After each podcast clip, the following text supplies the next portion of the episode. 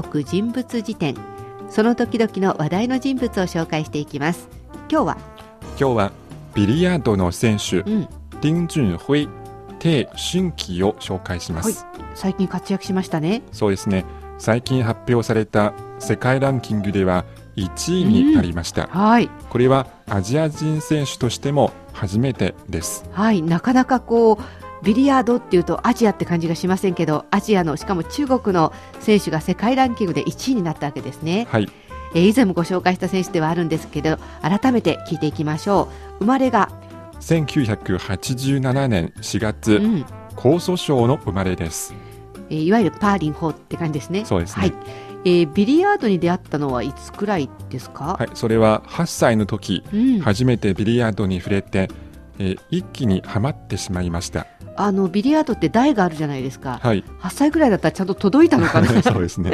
で毎日のようにビリヤードをやるわけですか、はい。初めて触れてからうん、毎日遊びに行って2ヶ月後周りの大人よりも上手くなりました、うー。んさっき言ったみたいにちょっと身長面ではハンディがあると思うんですけど、はい。それでも周りの大人より上手になっちゃったんですね。そうですね、うん。でご両親はどんな風に接したというか言ってたんでしょうか、はい、えーそしそのお父さんが、えー息子の鄭春輝に本格的な練習をさせました。うん。その練習のために、えーそのお父さんは商売を諦めてわざわざ自分でビリヤード場を作りました。すごい。息子のためにはい、今までやってた商売をやめちゃうわけですね、はい、そしてビリヤード場まで作ってくれるということでやっぱり将来はプロにさせようってことだったんですかね？そうですね、うんさらに、えー息子の鄭春輝にプロ選手になってもらおうと、はい、えー学校での勉強時間を減らさせました。うん確かに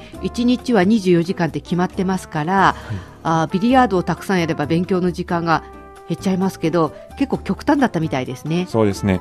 要するに国語と数学以外うん。習わせないようにしていました、本当は社会も理科も重要なんですけどね。はいそれで担当の教師が何回も家庭訪問をして、うん。彼の父を説得してみましたが、うん。効果はなかったです。お父さん、テイ君に数算数と国語以外も習わせてくださいよとか さっきの私みたいに社会や理科も大切ですよって言ったわけですね。はい。でもお父さんは聞かなかったと。そうですね。となるとテイ君クラスで肩身が狭いんじゃないんですか？確かに、うん。えークラスでは悪いこと見られていました。うーん。だって勉強しないわけですもんね。はい。でそして中学校1年の時、はい。学校を中退しました。えーいよいよ中退しちゃうんですね。はい。それはやっぱりビリヤードのために？そうですね。その後ビリヤードが人気でレベルの高い大会が多い広東省へ行きました。うーん。やっぱり中国は広いですからビリヤードが盛んなところとそうじゃないところとかあるわけですね。そうですね、うん、でと広東省っていうのはどういう位置づけなんですか、はい、当時の広東省は中国では一番ビリヤードの試合が多い多い。うん、そして中国でレベルの高い選手もみんな広東省にいました。そういう意味では関東がこうビリヤードのメッカっていう感じなんでしょうかね？そうですね。それでまあ江蘇省に生まれて育ったわけですけれどもう本格的に広東省に行ってみようということになったわけですね。はい、その後はえーその後試合がない時いつもレベルの高い選手の試合を見て勉強していました。見るのも勉強ですもんね。はい。そして2000年、えー彼が13歳の時に、はい。えー関東に広東省に来てまだ1年足らずでしたが、香港で開催されたアジア範囲の試合で優勝しおお神童と呼ばれました。神のわらべですね。はい。13歳で優勝？そうですね。すごいですよね。はい。さっきも言いましたけど身長とか大人の方がこうやりやすいと思うんですけどそういう大人を任して優勝したわけですね。はい。その後はどんな風になったんでしょうか？その後2002年5月アジア選手権で優勝してう、ん、えー当時は15歳で史上最年少のアジアチャンピオンになりました。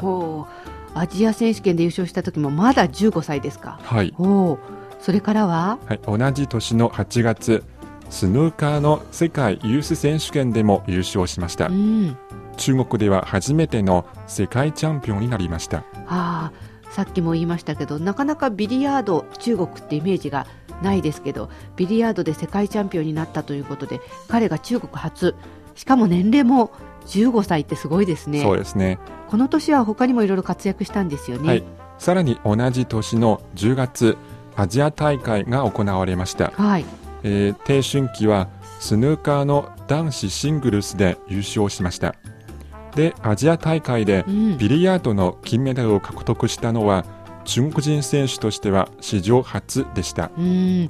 まあ、ここまで話を聞いてきて非常に小さい頃から、はい、若い頃から活躍しているっていうのも素晴らしいんですけど、はい、中国初とかアジア初っていうのも多いですよね。はい、いやよっぽどあの向いてたっていうか才能があったんですね。そうですねで、えー、一時は江蘇省から広東省に移ったわけですけどさらに海外にも行くんですよね。はいえー、そういった一連の成績で実力が認められて、うん、イギリスでのプロのスヌーカー試合の出場資格をもらいましたあの私はあまりビリヤードは詳しくないんですけどビリヤードのもうプロとなるといろいろ大会に出場資格云々っていうのがあるんですね。はい、はい、でこの資格をもらったということでイギリスに行くわけですか？はい。2003年イギリスに渡りました、うん、そして代理人をつけるようになってレベルの高いクラブで練習することになりました、うん、えー、そこでは毎日午前10時から午後5時まで練習に没頭しました。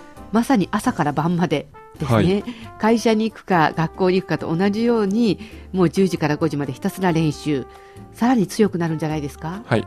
2005年から世界各地で行われるグランプリで優勝して世界中から注目される選手になりました、うん、やっぱりこう若いということとアジア初っていうか中国人だっていうこともこういうビリヤードの世界で注目を集めるきっかけだったんでしょうね。はい、でその後は、はい。えー、例えば去年は上海マスターズインドオープンそして四川省の生徒で開催されたインターナショナルチャンピオンシップ、うん、そしてドイツオープンと北京での中国オープンの5つのグランプリで優勝しました。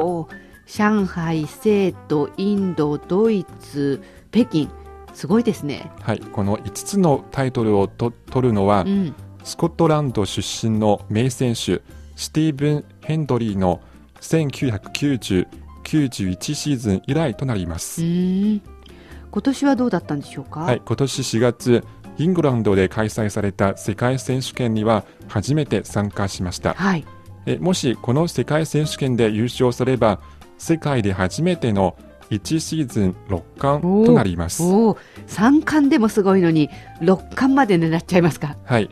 しかし残念ながら1回戦敗退しました。うんでもまだ若いですからね、はい、世界ランキング1位まで上り詰めましたからこの後はやっぱり選手権で優勝したいとかそういう目標があったりとかあ6冠7冠8冠っていきたいっていうそういう感じなんでしょうかね。そうですね。今回の中国人物辞典はビリヤードスヌーカーの選手最新の世界ランキングで1位になりましたで春季選手をご紹介しました。